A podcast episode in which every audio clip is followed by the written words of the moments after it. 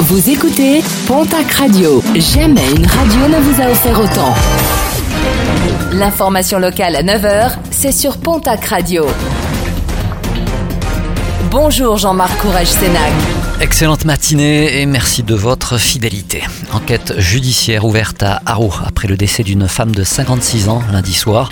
La victime a succombé à ses blessures devant les secouristes après avoir chuté d'une fenêtre. Une femme qui, selon nos confrères de la Nouvelle République des Pyrénées, présentait une blessure faite par un couteau. Suicide ou intervention d'un tiers L'enquête devra éclaircir les circonstances exactes de ce drame. La manifestation hier de plusieurs producteurs laitiers à Lons dans les Pyrénées-Atlantiques Réunis devant l'usine Candia, ils réclament une augmentation du prix d'achat du lait de la part de la société. Elle paierait moins que d'autres coopératives à seulement 407 euros la tonne de lait contre 450 euros des éleveurs venus du Béarn, de Bigorre et des Landes.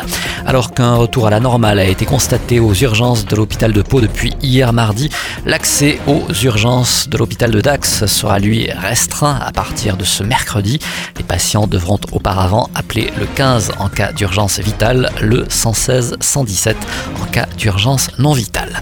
France Nature Environnement 65 appelle à la tenue d'un moratoire concernant les écobuages.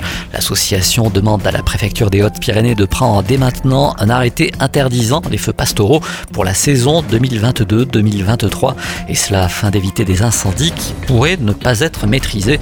Interrogés par nos soins, plusieurs agriculteurs de montagne invitent de leur côté les membres de France Nature Environnement à cesser de les attaquer et à participer enfin à l'entretien nécessaire des montagnes.